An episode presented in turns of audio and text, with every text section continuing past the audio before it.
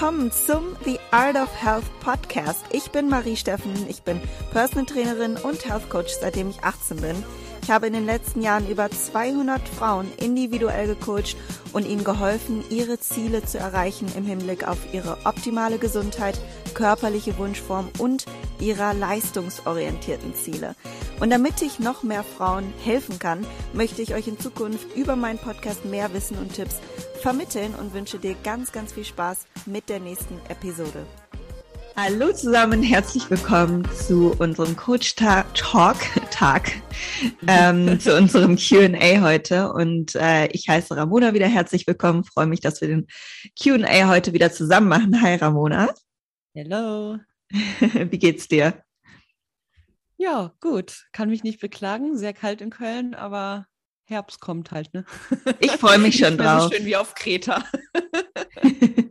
ich freue mich schon drauf. Ich bin ja bald in Deutschland, dann können wir, dann kann ich dich auf jeden Fall besuchen. Da freue ich mich auch auf dieses Herbstfeeling, muss ich sagen. Also ich hatte jetzt zwei Jahre keinen Winter.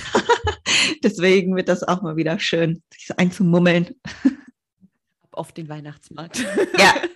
ja, genau, haben wir schon kundig gemacht, ob es den gibt. Sehr cool. Ja. Hast du schon trainiert heute?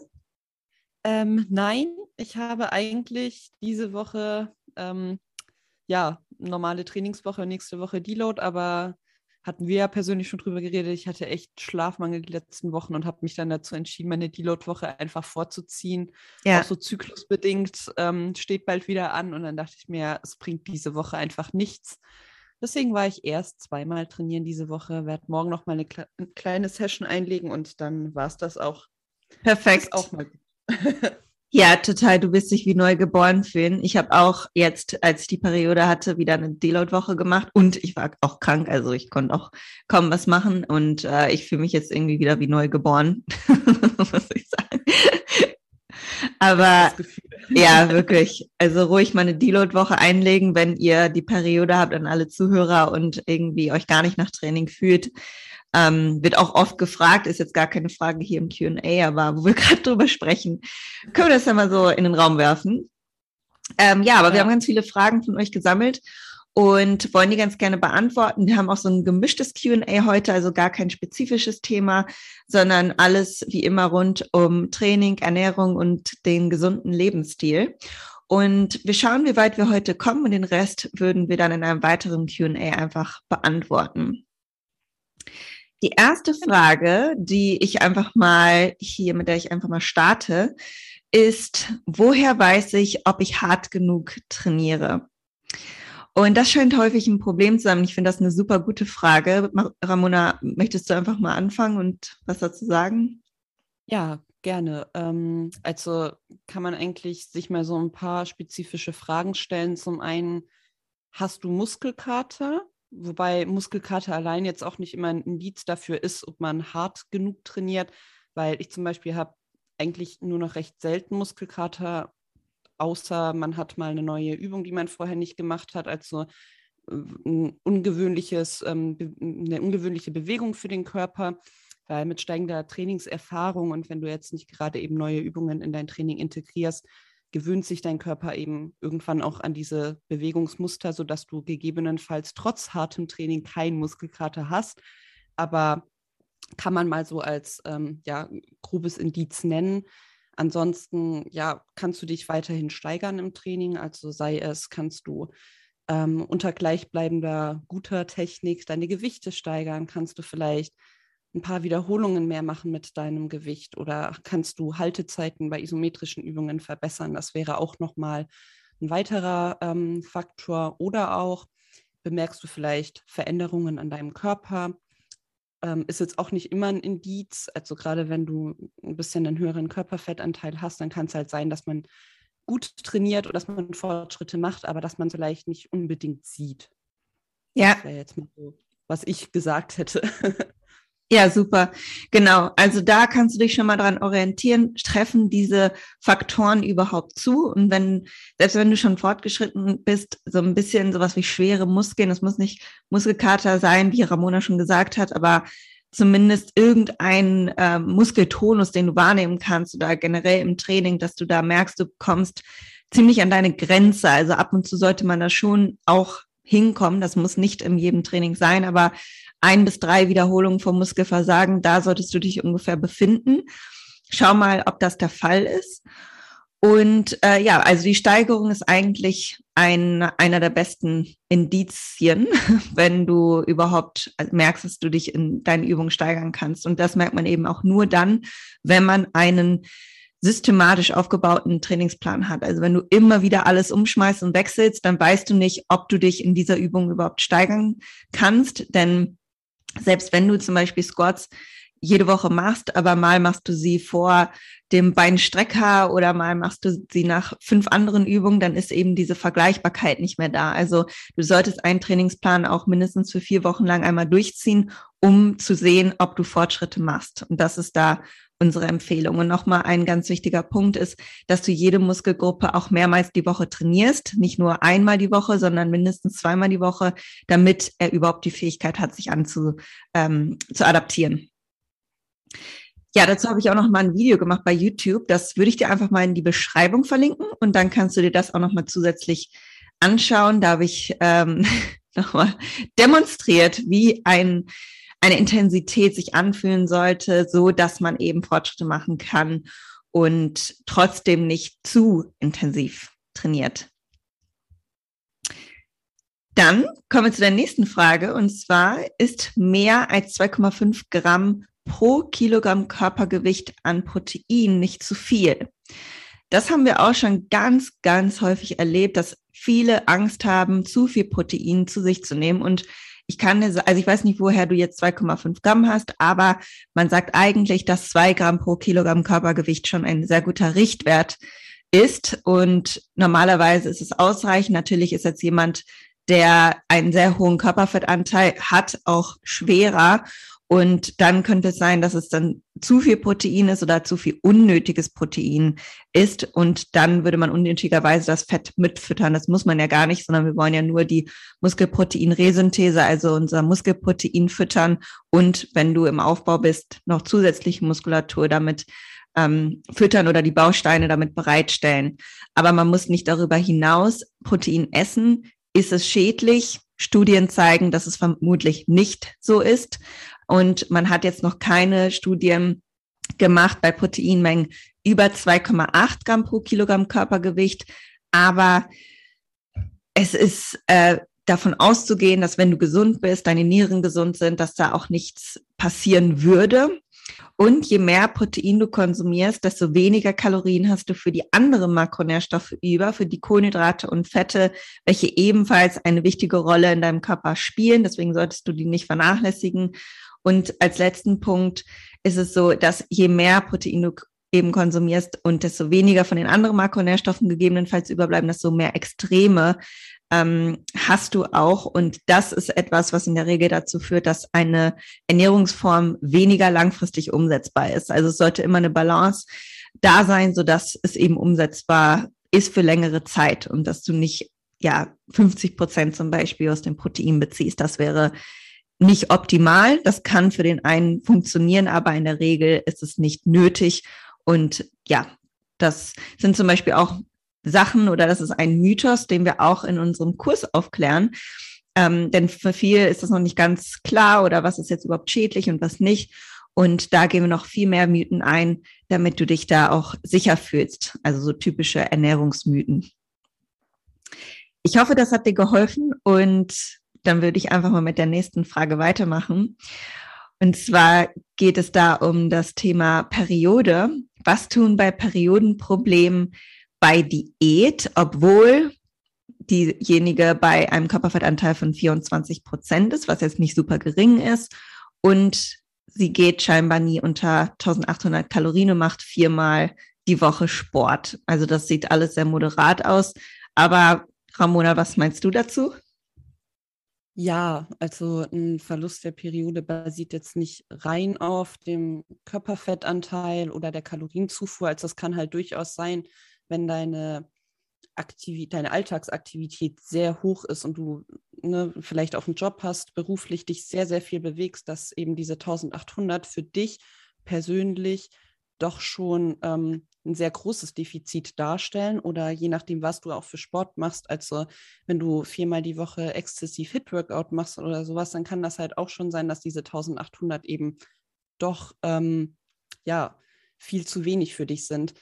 Ähm, genau, also wir kennen jetzt natürlich nicht die sonstigen Aktivitäten, wir kennen dein Stresslevel nicht. Ähm, Stress kann nämlich auch dazu führen, dass die Periode ausbleibt beziehungsweise es kann dann auch eine Kombination aus ähm, ja, mehreren Faktoren sein.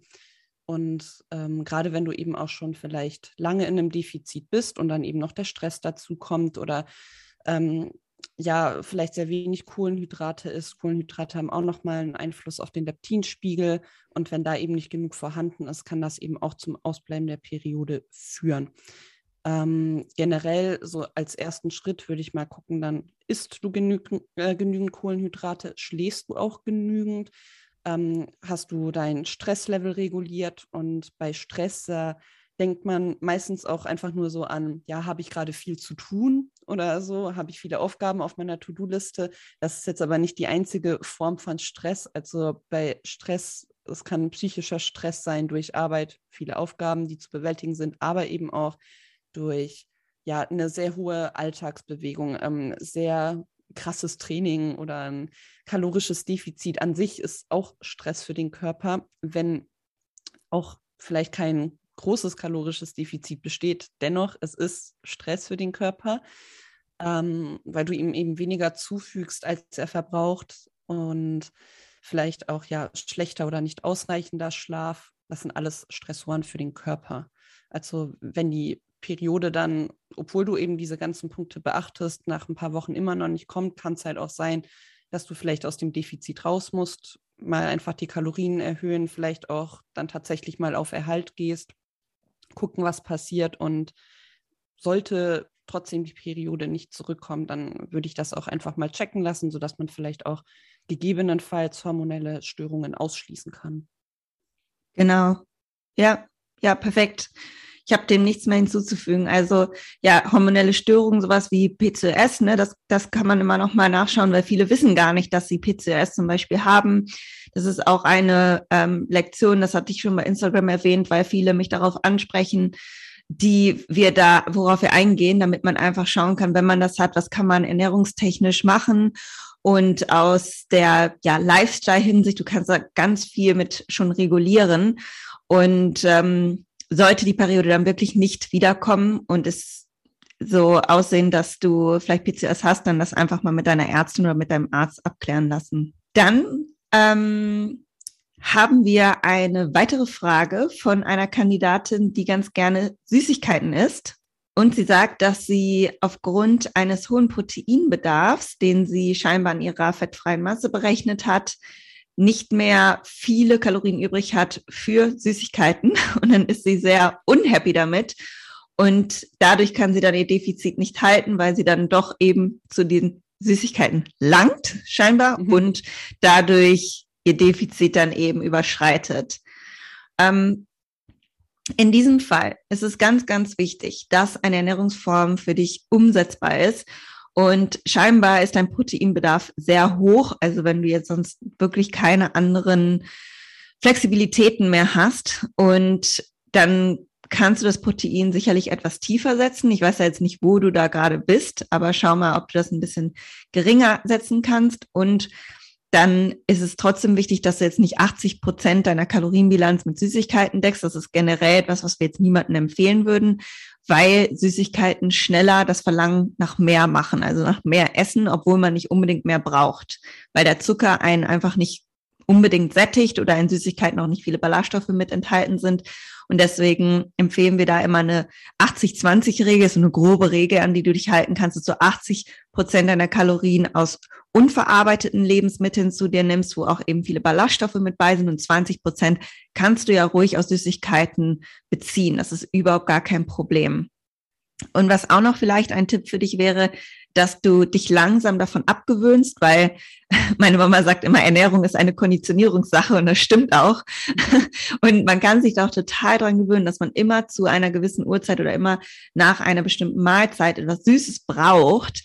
Aber man gewöhnt sich da eben auch dran und das kann man sich abgewöhnen. Das Ganze geht auch leichter, finde ich, indem man sich vielleicht erstmal Alternativen sucht, wie also so gesunde Alternativen, die auch nicht so schnell Verlangen nach mehr machen, wie ein Banana Bread oder gesunde Protein-Brownies. Also sowas machen wir auch super gerne. Und dazu haben wir auch in unserem Kurs ein komplettes E-Book gemacht mit unseren Lieblingsrezepten. Und ähm, also mein Bananenbrot, das habe ich auch schon ganz oft geteilt. Da nimmst du einfach zwei Bananen, zwei Eier, Proteinpulver, ein, zwei Scoops, 250 Gramm Joghurt, 150 Gramm Haferflocken, ein bisschen Backpulver und äh, dann mixt du das alles und dann ein paar ähm, Chocolate Chips mit da rein, so Zartbitterschokolade und backst du da schön so eine Brotform auf und dann kannst du davon vielleicht ein Stück am Tag essen und das sättigt auch viel, viel besser. Und es hat ja sogar noch Ballaststoffe enthalten und Protein.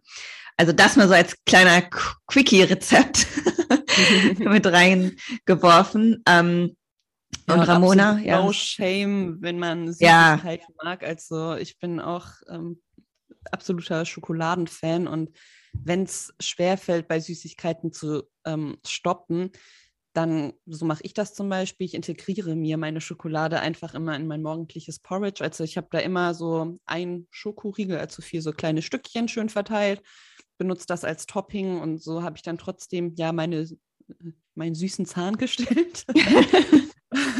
und ein weiterer Tipp ähm, wäre zum Beispiel auch, dass man sich einfach grundsätzlich nur die kleineren Packungen der Süßigkeiten kauft, sodass man eben gar nicht erst so viel zu Hause davon gebunkert hat. Weil was man halt nicht hat, ähm, ja, isst man dann halt auch nicht in der Regel. Oder ähm, hatten wir, glaube ich, auch mal in irgendeinem anderen Podcast schon genannt, dass man die Sachen einfach irgendwo lagert, wo man sie ja nicht direkt sieht oder wo es eine Überwindung ist, ähm, die zu erreichen, zum Beispiel das oberste Fach von einem Schrank oder so. Weil wenn es halt auch nicht immer sichtbar ist, dann denkt man auch eher nicht so drüber nach. Oder wenn es in irgendeiner Dose oder so drin ist. Ja, das wären noch so kleine Tipps. Ja, finde ich super. Ich finde es auch irgendwie viel besser, also ich persönlich, kann ja jetzt jeder was anderes sagen, aber ich mag das viel lieber, wenn ich so einen Schokoriegel auf meinen Haferflocken habe, also auf meinem Baked Oats oder so, als wenn ich den so esse. Ich finde das ja, irgendwie geiler. Mir aber auch so, es mich auch irgendwie mehr, weil ich dann, also ich habe dann meine Schokolade, aber ich habe halt noch mehr dazu und dann bin ich halt auch satt danach und habe nicht diesen einen Riegel gegessen also geht ja auch jedem anders, wie du sagst, aber also für mich ist das irgendwie ein schöneres Gefühl, weil ich dann halt satt danach bin. Wenn ich einen so einen Riegel esse, dann denke ich mir so, hm, ja gut, äh, ja. habe ich zwar jetzt meine Schokolade gegessen, aber irgendwie, jetzt habe ich trotzdem noch Hunger. Ja, ja. ich auch so. Ich finde das auch immer so geil, wenn das schmilzt. Ich finde das viel besser. Mhm. Ich verstehe auch nicht die Leute, Entschuldigung, wenn einer unter euch dabei ist.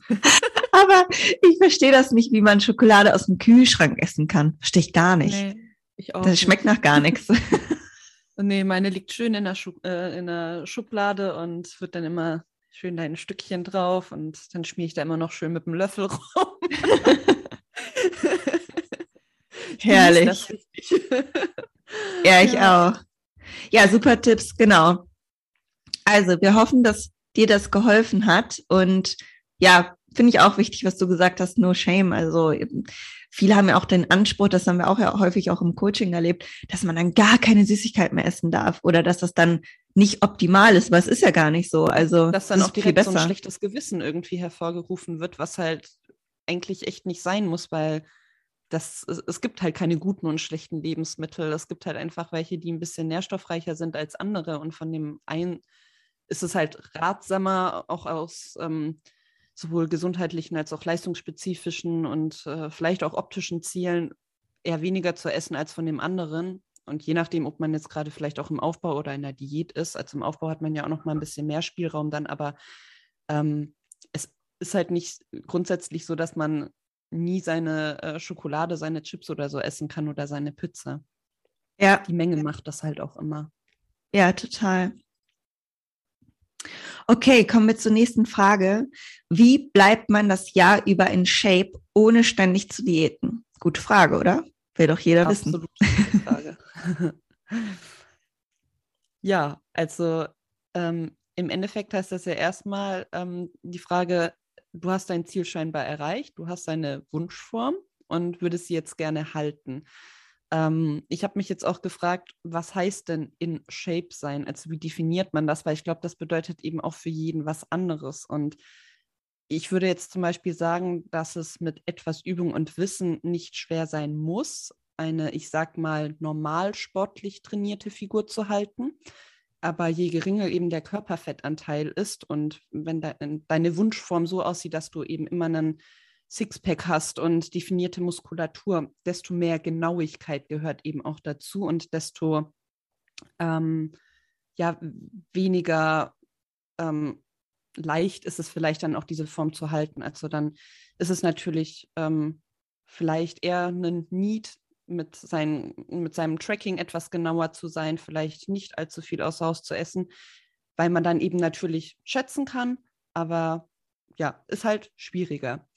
Ähm, grundsätzlich aber, wenn man, man kann in Shape bleiben. Also wie gesagt, so wie ich das definiere, eine sportlich trainierte Figur, wenn du deine guten Gewohnheiten weiterhin umsetzt und ähm, ja, dann ist das eigentlich kein Problem. Also mal hier und da eine, äh, ne, sich was Gutes tun in Form von Soul Food, aber eben jetzt auch nicht ähm, ja absolut ausrasten, sage ich mal, wenn du und wenn du deinen Schlaf und Stress ähm, regulierst, wenn du in ja zu 80 20 ähm, möglichst unverarbeitet ist, wenn du weiterhin regelmäßig deinen Sport machst und deine alltägliche Aktivität auf demselben Level lässt, dann wird sich dein Körper auch nicht ähm, ja, verändern. Dann wirst du deine Figur nicht wieder an den äh, ja, Stand bringen, wie vielleicht vor deiner Diät. Also das wird nicht passieren, wenn du nicht ähm, ja, auf einmal deine guten Gewohnheiten, die du dir angeeignet hast, komplett über den Haufen wirfst.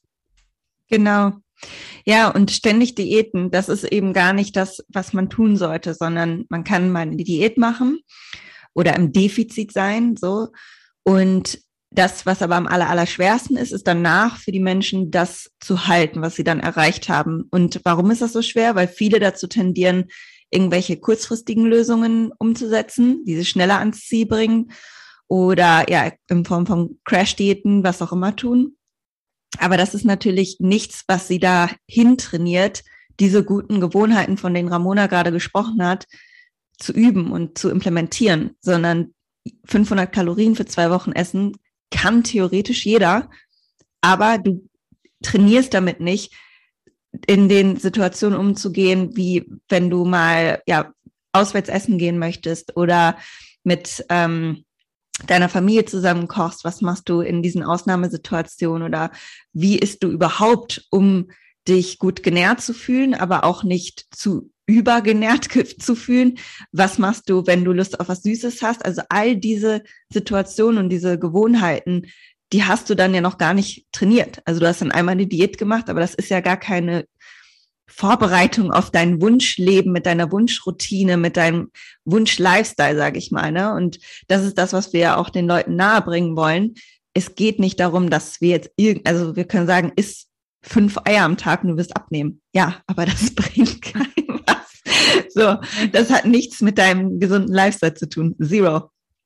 Nada. Ja, eigentlich ist es auch genau das, was du gesagt hast. Es ist halt ein Lifestyle.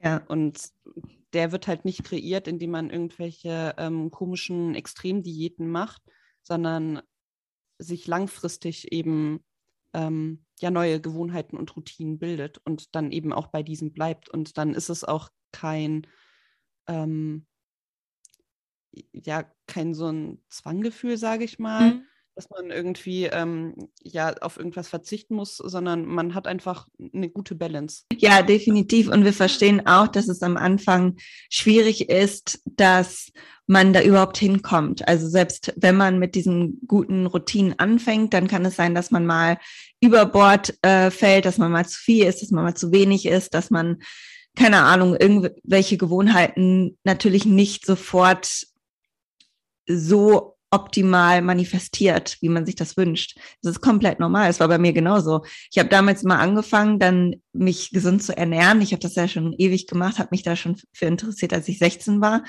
Und dann habe ich irgendwann doch wieder meinen Raffaello aus dem Schrank geholt und äh, solche Sachen, das weiß ich noch ganz genau.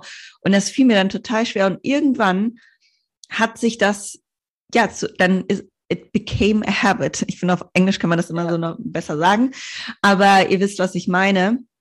Und irgendwann wird das immer besser und diese Schwankungen von oben nach unten, die werden zu kleinen Wellen. Ne? Man isst dann mal ein bisschen mehr, aber es hat auch nicht so eine Auswirkung, eine negative, als wenn, äh, wie früher, weil du kannst es schneller kontrollieren, besser regulieren und es ist aber auch kein, keine Restriktion für dich in diesem Moment, weil es ein, eine Gewohnheit ist, die zu deinem gesunden Lebensstil beiträgt. Ähm, du kannst einfach mal checken, isst du genügend Protein, schläfst du genug, ist dein Stress reguliert, das hat Ramona eben alles schon so ein bisschen angesprochen. Isst du möglichst viele unverarbeitete Lebensmittel, machst du regelmäßig Sport, ist deine alltägliche Aktivität im guten Bereich. Also keine Ahnung, gehst du 5000 bis 10.000 Schritte am Tag und sitzt nicht nur am PC.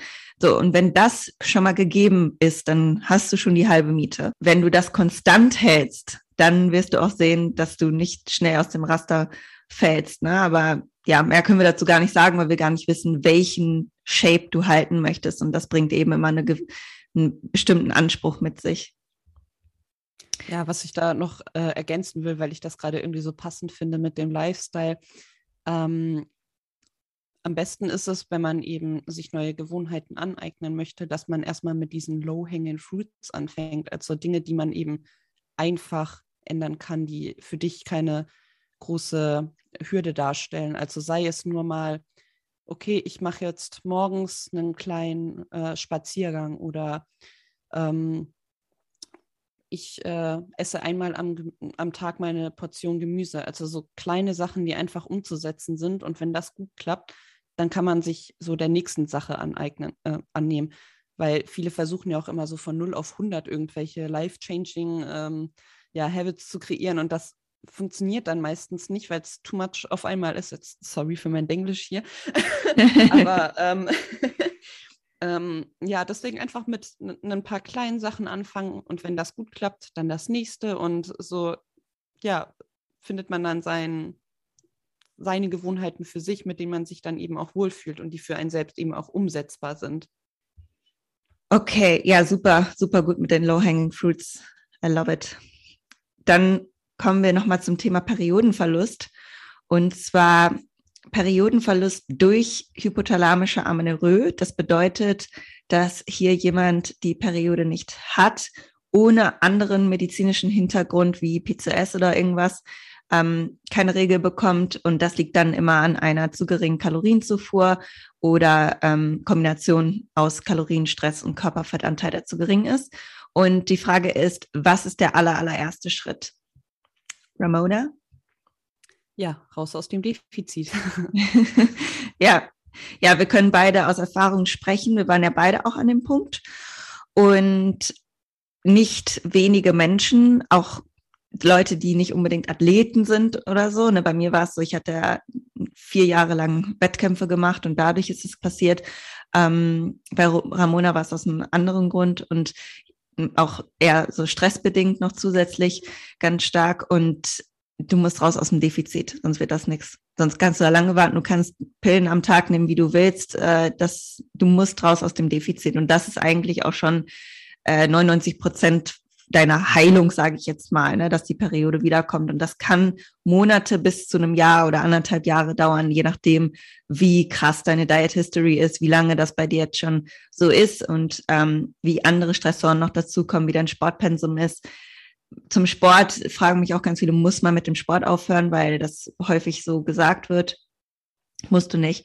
Du kannst äh, den Sport reduzieren. Ich empfehle keine extremen Ausdauereinheiten oder für Marathon zu trainieren oder extrem Hit ähm, zu implementieren, zumindest in der Zeit, wo du die Periode wieder erlangen möchtest, weil einfach dadurch mehr Cortisol ausgeschüttet wird. Und wir wollen ja dem Hypothalamus suggerieren, dass alles in Ordnung ist, dass er in Sicherheit ist. Und ähm, das heißt nicht, dass du nie wieder laufen gehen kannst oder Hit-Training machen kannst, aber für die Zeit zumindest reduzieren. Und äh, wenn du das durchführst, dann wirst du damit schon deine Periode wahrscheinlich wieder bekommen. Also es kann natürlich noch andere Blockaden geben, mental, die du bearbeiten kannst, aber das überwiegt einfach, also raus aus dem Defizit. Ja, und ich wollte auch noch mal an der Stelle einfach hinzufügen, dass man da auch geduldig sein muss, weil auch wenn du aus dem Defizit raus bist, so je nachdem, wie lange du keine Periode hattest, kann das halt auch wirklich länger dauern oder erstmal sehr unregelmäßig kommen, da ja einfach ähm, Vertrauen darauf haben, dranbleiben und ja, Zeit mitbringen. Ja, definitiv. Aber du wirst so viele positive Dinge auch bemerken, dass deine Haut, Haare, Nägel besser wachsen, weil du bist ja in einem relativen Defizit. Selbst wenn du keine, kein Gewichtverlust gerade wahrnimmst, dann würde das ja bedeuten, du bist gerade nicht im Defizit, sondern du bist gerade auf deinem Erhaltungsbedarf, aber hast die Periode nicht. Weil du in einem relativen Defizit bist. Das heißt, dein Körper hat gerade nur so und so viel Energie über, um sich um die überlebensnotwendigen Funktionen zu kümmern. Das heißt, dein Herz, deine Leber, alles, was du brauchst, um überhaupt leben zu können. Die Periode, Haut, Haare, Nägel, Reproduktionsprozesse, Hormone zu produzieren, ist jetzt erstmal fürs Überleben nicht notwendig. Es ist nicht ideal für deine Gesundheit, aber um zu überleben, ist es nicht notwendig. Das heißt, deswegen sind auch Frauen, die die äh, Periode nicht haben, Osteoporose gefährdet, weil eben auch die Knochendichte darunter leidet. Und ähm, das musst du dir eben vor Augen halten. Also genau raus aus dem Defizit oder eben relativen Defizit. Selbst wenn du gerade nicht Gewicht abnimmst, bist, isst du zu wenig. Und äh, das dauert bei jedem unterschiedlich lange. Manche bekommen nach einem Monat die Periode. Also ich meine, vier Wochen muss du mindestens Zeit geben, weil das dauert ja auch alleine, bis sich die, die Eizellen und alles bildet. Aber bei mir hat's ein Jahr gedauert, ja, ein Jahr war's. Und dann kam die Periode erst. War eine lange Journey. Aber dazu habe ich auch einen Podcast, den verlinke ich dir auch gerne nochmal in der Beschreibung.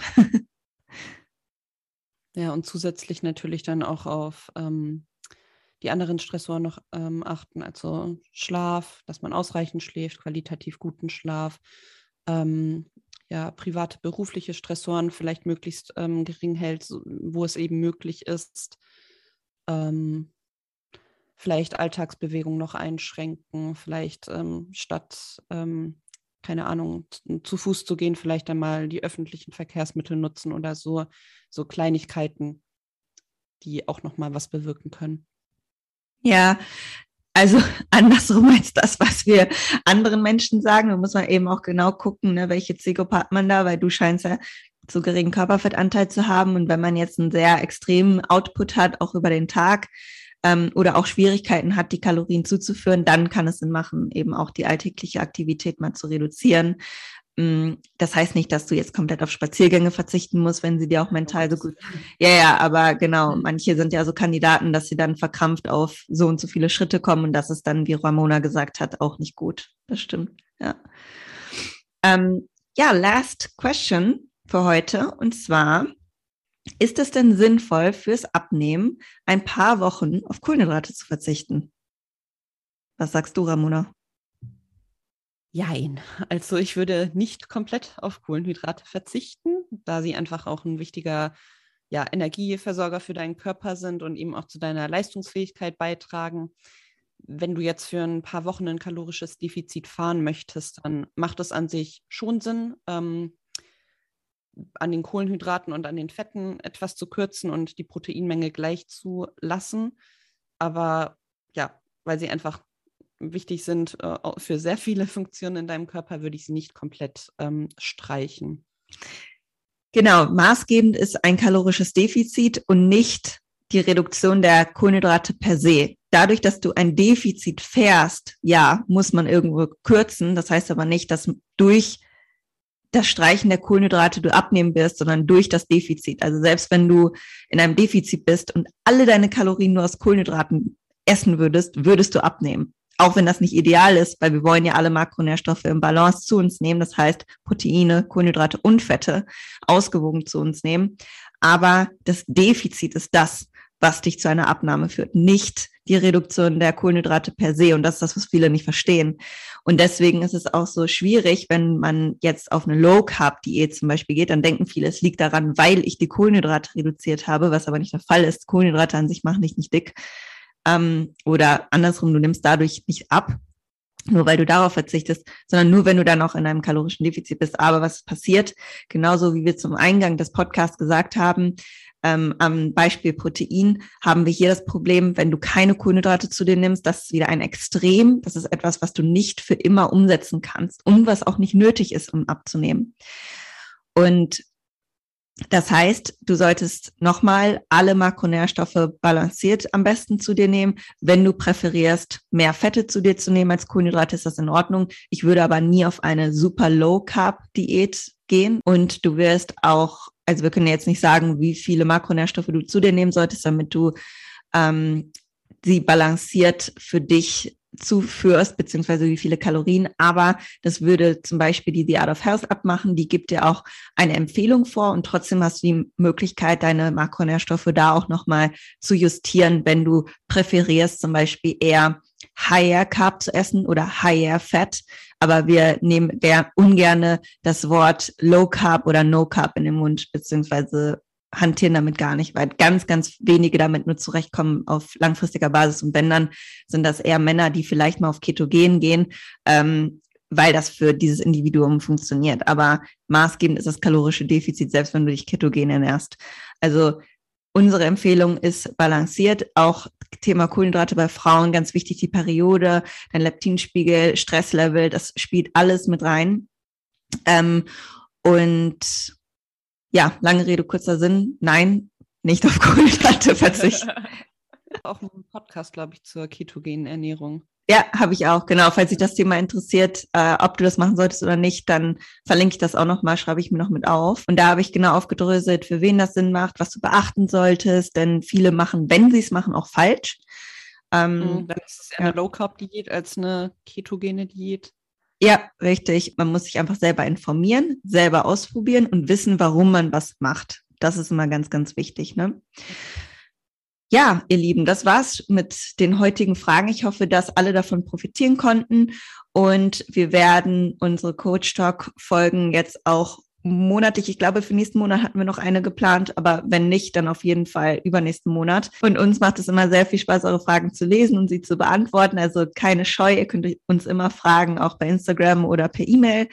Und wenn ihr noch mehr Wissen erlangen möchtet über diese ganzen Themen und Hormone und all das, was wir heute schon so ein bisschen angerissen haben, dann könnt ihr euch jetzt noch für den The Art of Health Your Last Diet Online-Kurs anmelden, in dem Ramona und ich euch persönlich begleiten. Wir wollen eine Community bilden, in der wir uns gemeinsam unterstützen und unseren Zielen näher kommen und eben nicht mehr diese Fragezeichen im Kopf haben, sondern ja, Ziel, auf der Zielgerade sind und keine unnötigen Dinge wie zum Beispiel auf Kohlenhydrate verzichten, obwohl es nicht nötig ist oder all solche Sachen oder nie wieder Süßigkeiten essen, das ist auch nicht nötig, ähm, dass ihr da ja einfach das nötige Wissen an die Hand bekommt, was denn euch letztlich zum Ziel führt.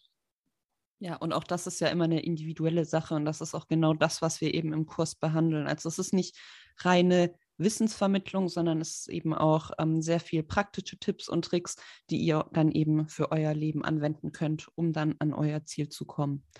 Und wir haben auch noch bis zum 4. November unsere Early Bird Rabatt Aktion. Wollte ich auch noch mal darauf hinweisen, weil es natürlich auch eine coole Sache für euch. Ja, gut, dass du es nochmal sagst. Denn so lange ist das, glaube ich, gar nicht mehr.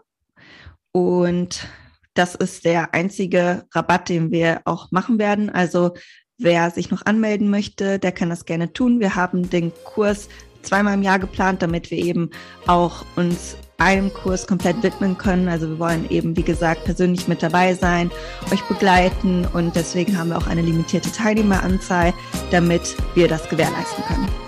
Also ihr Lieben, wir freuen uns, wenn ihr das nächste Mal wieder einschaltet im The Art of Health Podcast und wir sagen bis bald.